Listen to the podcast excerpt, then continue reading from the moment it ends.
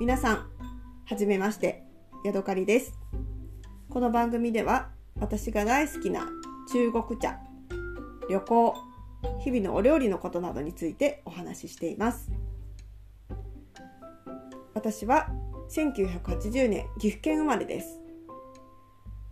飛騨高山という山あいの町で育ち、その後岐阜市や、え大阪滋賀県などで暮らし今は北海道に住んでいます。